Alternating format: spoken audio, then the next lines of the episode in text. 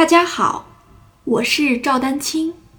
二零二三年二胡公益课已开启，获取公益课视频，请添加我的微信号 y i n y u e d a n q i n g，即音乐丹青的全拼小写字母。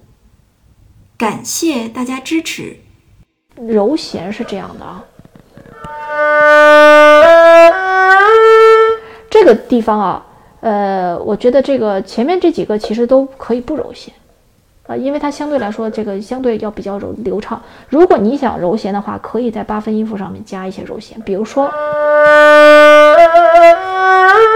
这个 R 和 so 揉弦啊，但是不是每个音都揉。如果每个音都揉弦的话，就跟没揉是一样的。这个揉弦的频率要适中，不要很紧张，然后压力不要很大。